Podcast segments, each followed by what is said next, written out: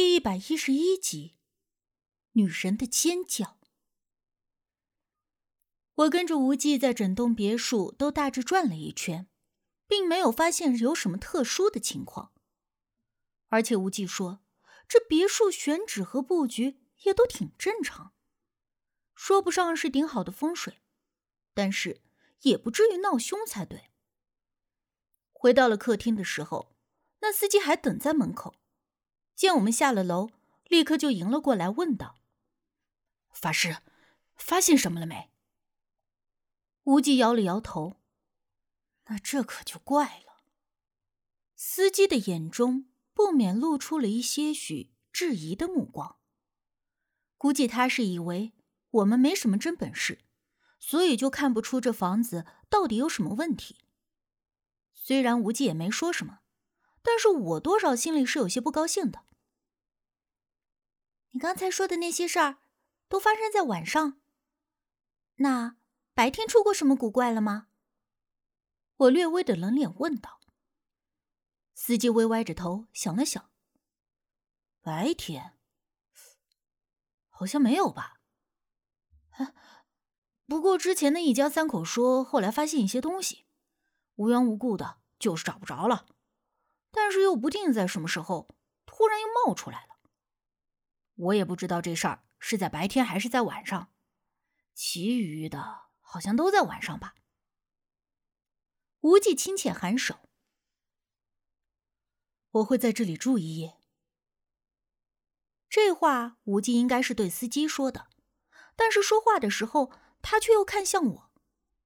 司机还没有等说话，无忌又对我说道：“待会儿让人送你先回去。”那不行，我刚好明天休息，今晚我也陪你留在这儿，看看到底是什么玩意儿闹腾。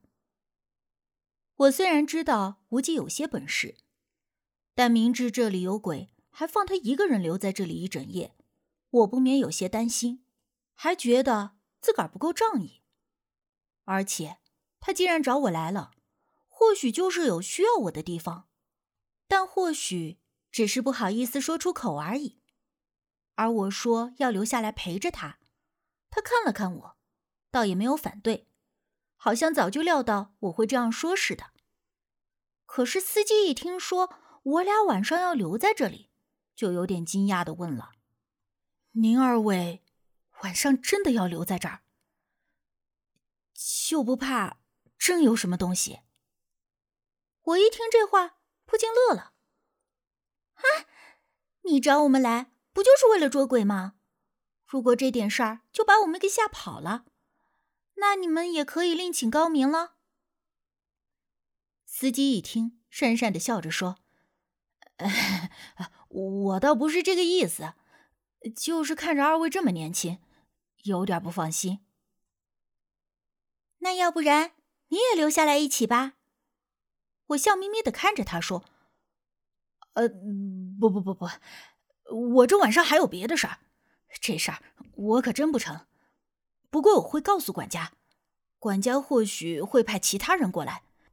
再说了，你看我这细胳膊细腿的，留下来也帮不上什么忙，不是？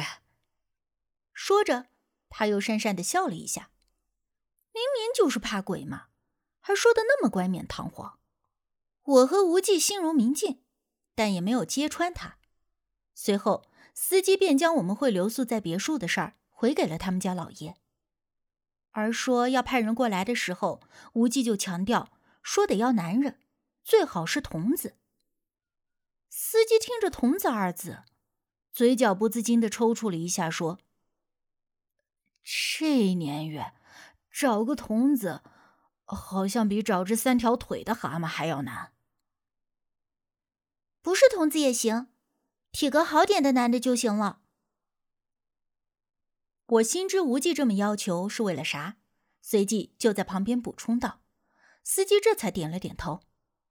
啊，体格好的男人有的是，这个好找，这个好找。顺便再带点吃的过来，炸鸡、汉堡、薯条、披萨、可乐什么的就可以啦。我折腾了一路都没吃东西。”觉得有点饿了，立刻又补充道：“过了一个多小时，这家的房主就派来了五个身材高壮、穿着黑西装的男人，其中一人手里还拎着炸鸡、汉堡、薯条什么的，说是管家安排的。后来我才知道，这些人都是这位房主的保镖，平时都跟着房主在老宅，今天特殊情况才把人给派来，个个都是练家子。其中一人左侧脸颊上还有一道十厘米左右的伤痕，看着像是被利器所伤，却不知道是因为什么。法师需要我们做什么？刀疤男开口问，看样子是这几个人中带头的。暂时不需要，你们留在一楼，随意就可以。无忌只是扫了几人一眼，便礼貌的。却也有点冷漠的回答道：“无忌找这几个人来做什么？大致我也都能猜得到，无非就是在确定这宅子里真的闹凶的时候，借用这几个人的阳气来对付或者镇住那东西。离着入夜还早，我就坐在一旁吃东西。无忌在一旁的单人沙发上靠着休息，刀疤男坐在我的旁边，时不时的看着时间。”警惕的盯着周围，给我的感觉就像是一只随时都关注着周围一切动向的警惕的鹰似的。而另外四个人闲着无聊，围坐在茶几周围打着扑克。整个房间里也就只有我吃东西的声音和那四个人打扑克的声音。无忌和刀疤男两个人安静的就好像要融进了空气中。因为我已经习惯了无忌的安静，所以并不觉得有什么。有时候我俩单独相处，他不说话，我也不说话，两个人就各自想着各自的事情，也不觉得尴尬。但是刀疤男就坐在我的身边，正襟危坐的样子，板着脸，像是一座塔似的立在一旁，让我觉得多少有点别扭，便随便找了话题跟他说话。你要不要也吃一点？这个我没有碰过的。我把没有碰过的汉堡炸鸡推给了他。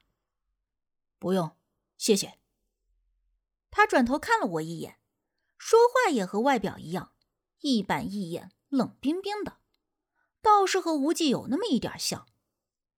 不过无忌的冷冰冰是那种傲娇，不愿意理会，还有一点懒散淡然的冷。而刀疤男，冷倒是真的冷，一句话说完都很难让人接下一句。嗯，你们知道这房子有什么问题吧？我试探着问了一句，心说别晚上一旦真的闹了鬼，再把这几位给吓着，那我和无忌还得分神照顾他们。知道，闹鬼。刀疤男非常直接的说：“哦，那你们就不怕？”我好奇的问。我觉得，就算是身手再不凡的人，一旦遇上了未知的领域，特别是这些所有人都听过却没有几个人亲眼见过的鬼神之事的时候，多多少少会有些畏惧或者敬畏的心理。就算这个世界上真的有鬼，也应该是他们怕人，而不是人怕他们。刀疤男顿了顿，才又说道：“我听着不禁一笑，确实是这个样子。因为这个世界最可怕的，永远只是人类自己而已。即便是什么猛兽、鬼神，终究也不如人狠起来可怕。所以。”人类才是这个世界的统治者，而不是其他什么猛兽鬼神。嗯，我可以问问，您脸上的伤是怎么来的吗？我斟酌着问道。他闻言，抬手摸了一下那伤疤，被一个毒贩伤的。毒贩。我听了不禁一愣。后来又聊了几句，我才知道，原来刀疤男早前当过军人，一次与警方配合捣毁毒贩老窝的时候，不慎被其中一个狗急跳了墙的毒贩伤到，而后来他因为一次事故受了重伤，痊愈后虽然表面看起来没有什么问题，但是为了不给组织上添麻烦，他主动的申请退伍。退伍之后，有一个朋友介绍了他到现在的工作岗位做私人保镖。得知了他的事迹，我立刻就对他升起了些许敬佩。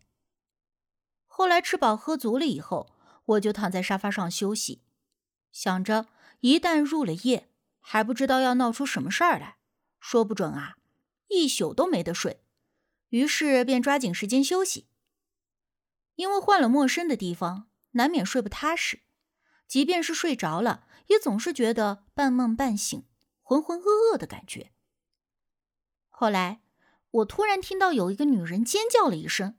一下子就把我给惊醒了，我腾的一下坐了起来，瞪大了眼睛问发生了什么事儿，却见刀疤男、无忌还有其他的四个人都在奇怪的看着我。无忌顿了一下，立刻走了过来，伸手摸了一下我的额头。梦野了，都是汗呢。